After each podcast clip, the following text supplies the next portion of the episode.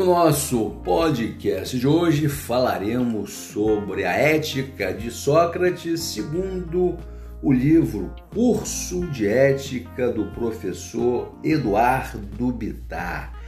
Em poucas palavras, o ensino ético de Sócrates reside no reside no conhecimento e na felicidade. Em primeiro lugar, ética significa conhecimento, tendo-se em vista que, na medida em que se pratica o mal, se crê praticar algo que leve à felicidade. Normalmente, esse juízo é falseado por impressões e aparências puramente externas. Para saber julgar acerca do bem e do mal é necessário conhecimento, este sim verdadeira sabedoria e discernimento. Conhece-te a ti mesmo é o mandamento que escreve como necessária a gnose interior para a construção de uma ética sólida. Em segundo lugar, a felicidade, a busca de toda a ética. Para Sócrates, pouco tem que ver com a posse de bens materiais ou com o conforto e a boa situação entre os homens. Tem ela que ver com a semelhança com que é valorizado pelos deuses, pois parecem estes ser os mais beatos dos seres. O cultivo da virtude, consistente no controle efetivo das paixões e na condução das forças humanas para a realização do saber. É o que conduz o homem à felicidade. Nota de rodapé. A verdadeira virtude é uma purificação de todas as paixões, o comedimento, a justiça, a força e a própria sabedoria são purificações.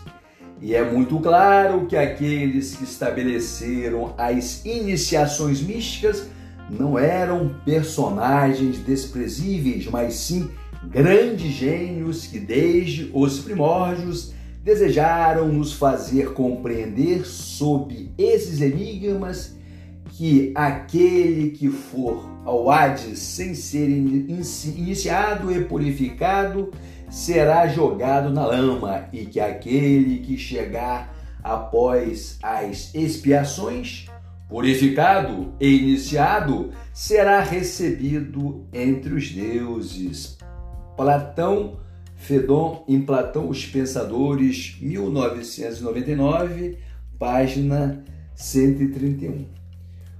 Agora, o primado da ética do coletivo sobre a ética do individual. A ética socrática impõe respeito, seja pela sua logicidade, seja pelo seu caráter. É certo que Sócrates desejasse, poderia ter fugido à aplicação da pena de morte que lhe havia sido imposta. E os discípulos ao seu lado estavam para auxiliá-lo e acobertá-lo. No entanto, a ética do respeito às leis e, portanto, à coletividade não permitia que assim agisse. E também, se durante toda a sua vida se distinguiu por seguir os conselhos dos deuses, não seria no momento de sua morte que os desobedeceria, negando seu destino de união com a cidade, polis, e com a constituição politeia. De fato, é o que afirma Xenofonte. A ela, renunciando, demonstrou todo o vigor de sua alma, cobrindo-se de glória, tanto pela verdade, desprendimento e justiça de sua defesa, quanto pela serenidade e coragem com que recebeu a sentença de morte. Xenofonte, ditos e feitos memoráveis de Sócrates, em Sócrates, os pensadores tradicional, Mirtes Roscodai, livro 2, capítulo 8, página 265. Sócrates, de fato, dedicou-se a um valor absoluto e por ele lutou até o ponto de renunciar à própria vida. E isso porque a ética socrática não se aferra somente à lei e ao respeito dos deveres humanos em si e por si. Transcende a isso tudo inscreve-se como uma ética que se atrela ao porvir. Post-mortem. A filosofia socrática não se omita essa importante contribuição de seu pensamento. Prepara para o bem viver após a morte. Isso isso significa dizer que nem toda virtude proclamada como tal perante os homens há de ser considerada virtude perante os deuses, e que a verdade, a virtude e a justiça devem ser buscadas com vistas a um fim maior, o bem viver, o bem viver post-mortem. E não há outra razão pela qual se deseja filosofar senão a de se preparar para a morte. Nota de rodapé. Esquece-o, respondeu Sócrates. É chegado o momento em que eu exponha a vós, que sois meus juízes, as razões que me convencem de que o homem que haja se dedicado ao longo de toda a sua existência à filosofia deve morrer tranquilo e com a esperança de que usufruirá ao deixar essa vida infinitos bens. Procurarei dar-vos provas disso. Os símias e sebes, os homens que não sabem que os verdadeiros filósofos trabalham durante toda a sua vida na preparação de sua morte e para estar mortos. Por ser assim, seria ridículo que depois de ter perseguido este único fim, sem descanso, recuassem e tremessem diante da morte. Platão, Fédon em Platão, Os Pensadores, 1999, a página 124. Isso porque, para Sócrates, a morte representa apenas uma passagem, uma emigração. E a continuidade há de ensinar quais valores são acertados, quais são errôneos. Se a vida é uma passagem, é porque a morte não interrompe o fluxo das almas, que preexistem e subsistem ao corpo. Não é a efêmera vida o começo e o fim de tudo, mas apenas parte de um trajeto. Ao homem é lícito especular a respeito, porém a certeza do que será somente os deuses possuem. Nota de rodapé. Bem, é chegada a hora de partirmos. Eu para a morte, vós para a vida. Quem segue melhor destino, se eu, se vós, é segredo para todos exceto para a divindade. Platão, Apologia de Sócrates, em Sócrates, Os Pensadores, 1999, página 97. Veja-se como se expressa a respeito Fédon. Naquele dia, minhas impressões foram de fato estranhas, pois em vez de condoer-me Diante da morte de um amigo a quem eu estimava tanto, tive a impressão de que seu destino fosse ditoso, porque eu me encontrava junto a um homem feliz, amigo Equicrates. Feliz por seu comportamento, pelas palavras que proferia e pela coragem e serenidade com que faleceu. Conseguiu até mesmo convencer-me de que não iria para o Hades sem alguma ajuda divina, mas que lá embaixo desfrutaria uma felicidade que nunca ninguém desfrutara. Por este motivo, não senti pesar algum, como seria normal num semelhante, mas também não experimentei a satisfação que experimentava quando conversávamos sobre filosofia, já que o assunto daquela conversação tinha tal caráter a consciência de que aquele homem estava para morrer causava em mim uma extraordinária mistura de pesar e satisfação. Eu mesmo corria com todos que ali se encontravam. Todos nós ríamos e chorávamos, em especial modo um de nós, Apolodoro, que com certeza tu conheces. Platão, Fédon em Platão, Os Pensadores, 1999, página 118. A certeza socrática quanto ao porvir é a mesma que o movimentava para agir de acordo com a lei. Nomos. Sócrates está plenamente cônscio de que a nomos é fruto do artifício humano e não da natureza, e mesmo assim ensina a obediência irrestrita. Isso porque Sócrates vislumbrava nas leis um conjunto de preceitos de obediência incontornável, não obstante, possam estas serem justas ou injustas. O direito, pois, aparece como instrumento humano de coesão social, que visa a realização do bem comum consistente no desenvolvimento integral de todas as potencialidades humanas, alcançável por meio do cultivo das virtudes. Em seu conceito, que nos foi transmitido pelos diálogos platônicos de primeira geração, as leis da cidade são inderrogáveis pelo arbítrio da vontade humana. É perceptível a transição do pensamento dos sofistas para o de Sócrates enquanto os primeiros relevaram a efemeridade e a contingência das leis, variáveis no tempo e no espaço. Sócrates empenhou-se em restabelecer para a cidade o império do ideal cívico, liame indissociável entre indivíduo e sociedade. E, no entanto, foi justamente durante o governo de restauração democrática que Sócrates foi condenado à morte.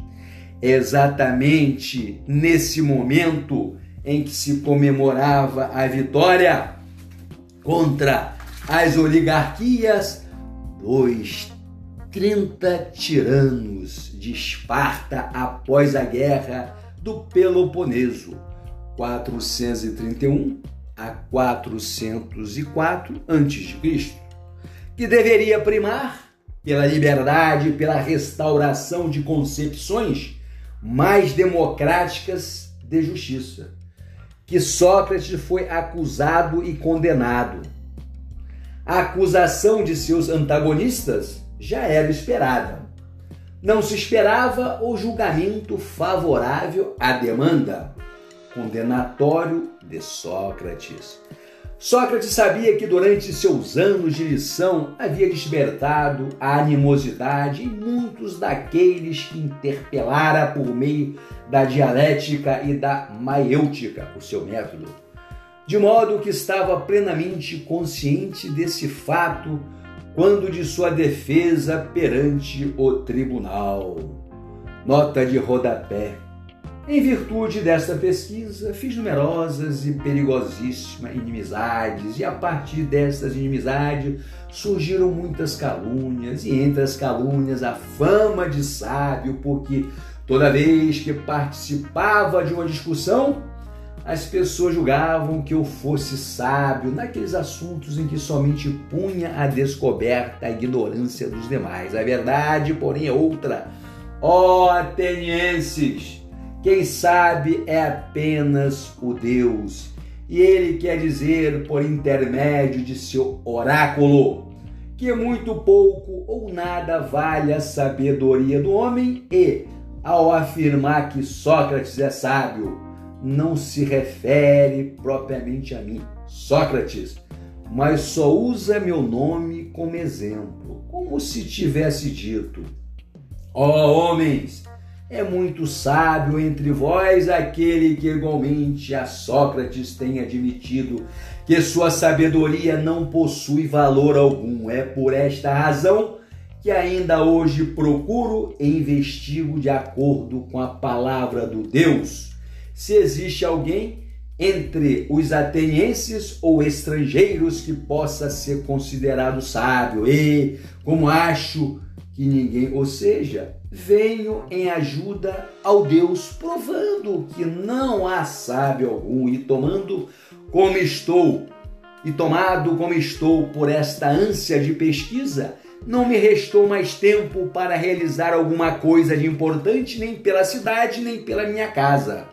E levo uma existência miserável por conta deste meu serviço ao Deus. Platão, Apologia de Sócrates, em Sócrates, Os Pensadores, 1999, página 73. Elaborou sua defesa, em que contraditou os argumentos de seus adversários, mas ainda foi condenado a beber cicuta por negar as divindades da cidade, criando outras, além de corromper a juventude com os seus ensinamentos. Daí a condenação de Sócrates, a causa.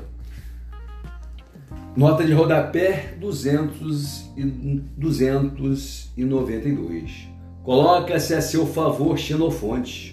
No exame que faz da situação e da acusação que pendia sobre Sócrates, o que da mesma forma me assombra é, a, é o haver penetrado em certos espíritos a ideia de que Sócrates corrompia os jovens. Sócrates que, a parte o que foi dito, era o mais moderado dos mortais a respeito nos prazeres dos sentidos, como da mesa, o mais insensível ao frio, ao calor, às fadigas de todo tipo e tão sombrio que lhe bastava seu minguado pecúlio.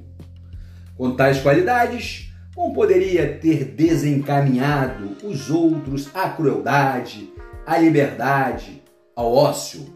Ao contrário, não afastou muitos homens desses vícios, tornando-os amantes da virtude, infundindo-lhes a esperança de, por meio da fiscalização de si mesmo, virem a ser um dia virtuosos. Xenofonte, Ditos e Feitos Memoráveis de Sócrates, em Sócrates, Os Pensadores, livro 1, capítulo 2, página 85.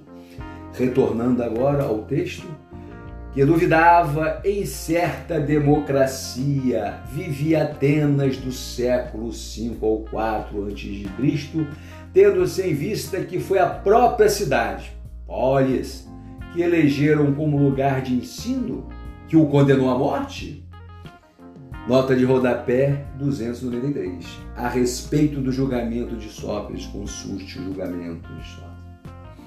As leis que havia ensinado a obedecer contra ele se voltaram. Tal condenação só veio a demonstrar a relatividade de todo o julgamento humano, não lastreado no verdadeiro senso de justiça, prova da própria imperfeição das leis atenienses da época.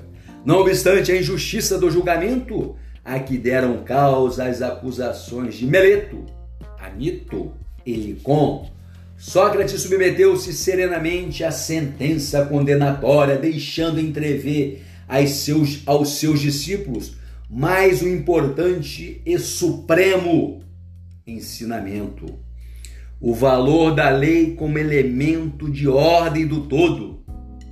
Sem sua defesa, poderia-se aduzidos fatos, discursos, palavras que mitigasse a ira dos juízes contra si ao invés de tentar conquistar a piedade e o favoritismo humanos, impugnou pela verdade. Em, em momento algum renunciou à causa que já havia abraçado como missão atribuída pelos deuses. Nota de rodapé. Ao ouvir tais palavras, os juízes murmuraram, uns de incredulidade outros de inveja da predileção que lhe dedicavam os deuses. Prosseguiu Sócrates: Ouvi, ouve mais isto, para que os que o desejam tenham mais um motivo para não acreditar no favor com que me honraram as divindades. Um dia em que, em presença de numerosa assistência, Querefonte interrogava a meu respeito o oráculo de Delfos. Responde Apolo: não havia homem mais sensato, independente, justo e sábio do que eu. Como era de esperar, a estas palavras os juízes fizeram ouvir murmúrio maior ainda. Xenofonte, Apologia de Sócrates, em Sócrates, Os Pensadores, livro 2, página 276. Retornando ao texto, mas apesar de não ter tentado seduzir o corpo de juízes que o julgavam, provou à sociedade que seus ensinamentos não corrompiam a juventude, nem contrariavam o culto tradicional dos deuses. Nota de rodapé. Diante disso, como é possível que alguns agrade estar comigo tanto tempo? Vós ouvistes, ó cidadãos, que eu disse toda a verdade. Tem prazer de ouvir-me quando submeta à prova aqueles que pensam serem, serem sábios e não são. Com efeito, não é desagradável.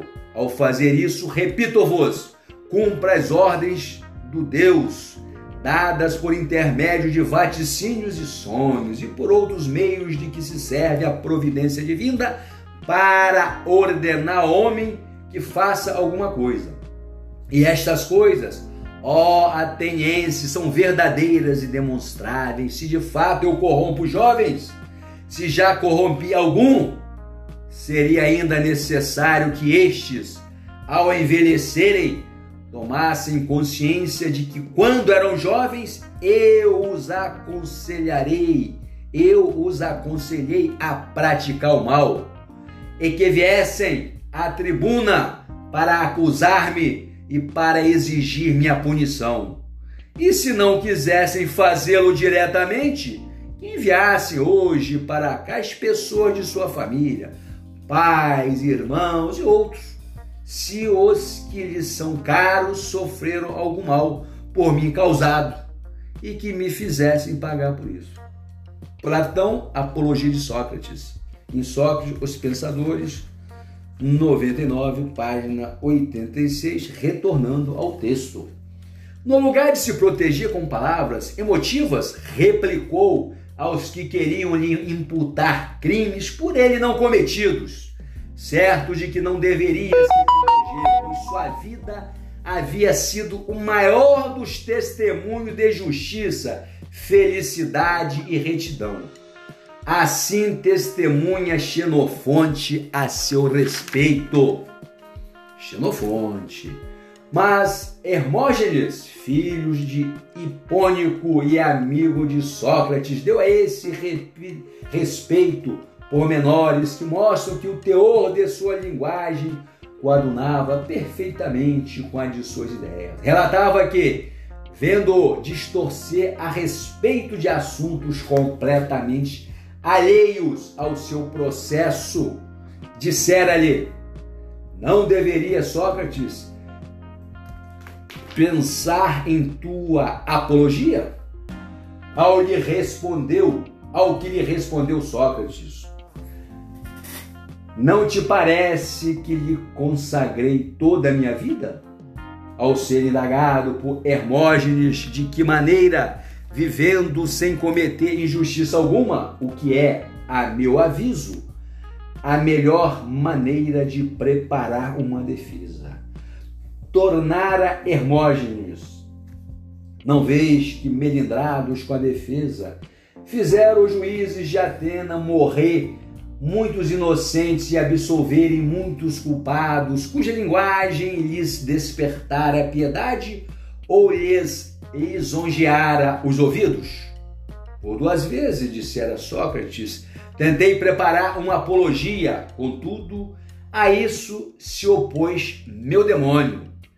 Estranhando-lhe a linguagem, respondera Sócrates: Por que te assombras? Se julgam os deuses mais vantajoso para mim deixar a vida desde já?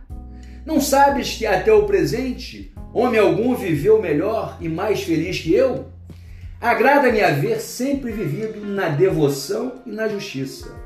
Xenofonte, Apologia a Sócrates, Os Pensadores, livro 1, página 271 a 272. E ainda, à véspera da execução da sentença, negando o apelo de, de Criton, discípulo que viera ao cárcere propor-lhe a evasão da prisão. Sócrates pôde consolidar a sua doutrina e demonstrar a solidez de seu sistema filosófico. Antes de ser condenado à morte por uma sentença injusta do que ser condenado à morte por uma sentença justa, afirma Sócrates. Acompanhava-o certo Apolodoro, alma simples e profundamente aperfeiçoada Sócrates, que disse: Não posso aguentar, Sócrates, ver-te morrer injustamente. Então, dizem que, passando-lhe de leve a mão pela cabeça, Sócrates respondeu: Meu caro Apolodoro, então preferias ver-me morrer justamente? Xenofonte Apologia aos Pensadores, livro 3, página 281. Voltando ao texto, dessa forma, não procurando revidar o injusto corporificado na sentença condenatória com outro ato de injustiça para com a cidade, Sócrates consagrou valores que foram posteriormente absorvidos por Platão e por Aristóteles. O homem, enquanto integrado ao modo político de vida, deve zelar pelo respeito absoluto, mesmo em detrimento da própria vida, as leis comuns a todos, as normas políticas nomos póleos. O homem, assim radicado naturalmente na forma de vida comunitária, tem como dever o cumprimento de seu papel como cidadão participativo e assim integrado nos negócios públicos deve buscar a manutenção da sacralidade e da validade das, das instituições convencionadas que consentem o desenvolvimento da harmonia comunitária. O ato de descumprimento da sentença imposta pela cidade representava para Sócrates a derrogação de um princípio básico do governo das leis, a eficácia. Com a eficácia das leis comprometida, a desordem social haveria de reinar como princípio, uma vez que cada qual cumpriria ou descumpriria as regras sociais de acordo com as suas convicções próprias. Mas, para Sócrates, o débito social é incontornável. Nota de rodapé. Vejamos se assim entendes melhor. Se no instante de nossa fuga, ou como queres denominar nossa saída, as leis da república nos dissessem: Sócrates, o que vais fazer? Executar teu plano não significa aniquilar-nos completamente, sendo que de ti dependem as leis da República e as de todo Estado? Acreditas que um Estado pode subsistir se as suas sentenças legais não têm poder? E, o que é mais grave, se os, se os indivíduos as de desprezam e aniquilam? Que responderíamos Criton a essas e a outras acusações semelhantes. Quantas coisas não poderiam ser ditos, ditas até mesmo por um retórico a respeito do aniquilamento dessa lei que exige cumprimento das sentenças emitidas? Porventura responderíamos que a República foi injusta e nos julgou mal? É isso que diríamos. Platão Crito em Sócrates, Os Pensadores, página 199. Voltando ao texto, sua atitude serviria de exemplo para que outros também se esquivassem do cumprimento de seus deveres legais perante a cidade, o que equivaleria a solapar as estruturas da cidade-estado, reerguida sob a égide do governo de Solon, que havia instituído a isonomia entre os cidadãos. A inderrogabilidade do valor das leis expressa uma solidariedade comunitária acima do indivíduo. A justiça política que se fazia viva por meio das leis positivas, representou entre os gregos e mesmo entre, os, entre outros povos da antiguidade a orientação da vida do próprio indivíduo. As leis eram amplamente restritivas da liberdade individual, intercedendo profundamente na vida privada dos indivíduos em algumas cidades gregas. Em Esparta, por exemplo, o que ocorria é que desde o nascimento até a morte do cidadão, o paternalismo das leis se exprimia por um conjunto de disposições que norteavam a educação, a disciplina, a forma do convívio e outros valores sociais no sentido do aperfeiçoamento, não só da parte, mas do todo ao qual está indissociavelmente ligada. Sócrates serviu-se de sua própria experiência para fazer com que a verdade acerca do justo e do injusto viesse à tona. A lei eterna que encontra guarida no interior de cada ser, lei moral por excelência, poderia julgar acerca da justiça ou da injustiça de uma lei positiva e a respeito disso opinar, mas esse juízo não poderia ultrapassar os limites da crítica a ponto de se lesar a legislação política pelo descumprimento. Nota de rodapé. Temos em Sócrates o exemplo clássico do conflito entre a ordem objetiva e a legal, por ele considerada como expressão da justiça e o seu sentimento subjetivo de que estava sendo injustiçado ao ser, ao ser condenado à morte. Cláudio Sitio, A Justiça e o Direito Moderno, Revista Brasileira de Filosofia, 91, página 147. Retornando ao texto, em outras palavras, para Sócrates, com base no juízo moral, não se podem derrogar leis positivas. O foro interior e individual deveria submeter-se ao exterior e geral, em benefício da coletividade. Assim, pode-se dizer que a submissão à sentença condenatória representou não só a confirmação de seus ensinamentos, mas também a revitalização dos valores socio-religiosos, acordante com os que foram a base da construção da própria cidade-estado grega, quando da transição de um estado gentílico ao político. Obedecer aos deuses era o mesmo que obedecer à cidade e vice-versa. Nota de rodapé. Algum de vós talvez pudesse contestar-me, em silêncio e quieto. Ó oh, Sócrates, não poderias viver após ter saído de Atenas? Isso seria simplesmente impossível, porque se vos dissesse que significaria desobedecer ao Deus e que, por conseguinte, não seria possível que eu vivesse em silêncio, não acreditaríeis e pensaríeis que estivesse sendo sarcástico.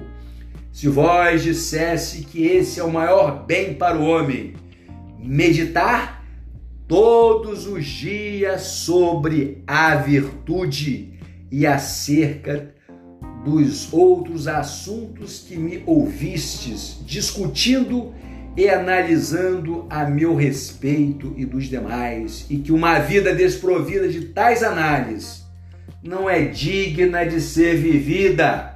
Se vos dissesse isto, acreditar-me-iam menos ainda. Apologia de Sócrates em Sócrates, os Pensadores, 99.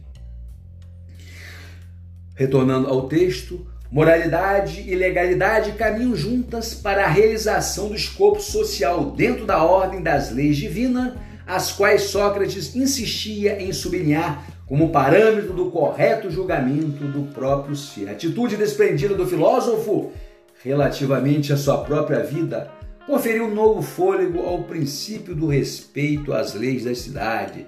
Se essa decisão foi salutar do ponto de vista político e ético, não foram poucos os motivos que inspiraram Sócrates em sua decisão, podendo-se enumerar, entre outros, os seguintes: o momento histórico decadencial vivido pela mais célebre cidade-estado grego após haver sucumbido às forças espartanas na guerra do Peloponeso, carecendo-se, portanto, de atitudes e posturas favoráveis à democracia e ao respeito às leis. B. A concatenação da lei moral com legislação cívica. C. O respeito às normas e à religião que governavam a comunidade no sentido do sacrifício da parte pela existência do todo.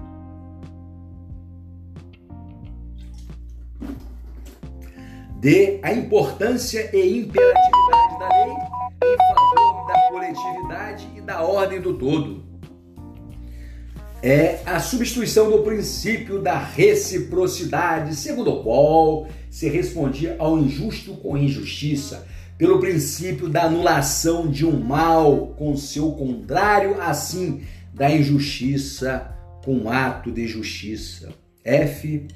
O reconhecimento da sobrevivência da alma para um julgamento definitivo pelos deuses, responsável pelo verdadeiro veredito dos atos humanos. A conclusão. Antes, a nota de rodapé Algum de vós talvez pudesse contestar-me. Já falamos sobre isso. A conclusão. A ética socrática é uma ética teológica e sua contribuição consiste em vislumbrar na felicidade o fim da ação. Essa ética tem por fito a preparação do homem para conhecer-se, uma vez que o conhecimento é a base do agir ético. Só erra quem desconhece, de modo que a ignorância é o maior dos males. Mas conhecer não é fitar-se nas aparências e nos enganos e desenganos humanos, e sim fiar-se no que há de verdadeiro e certo.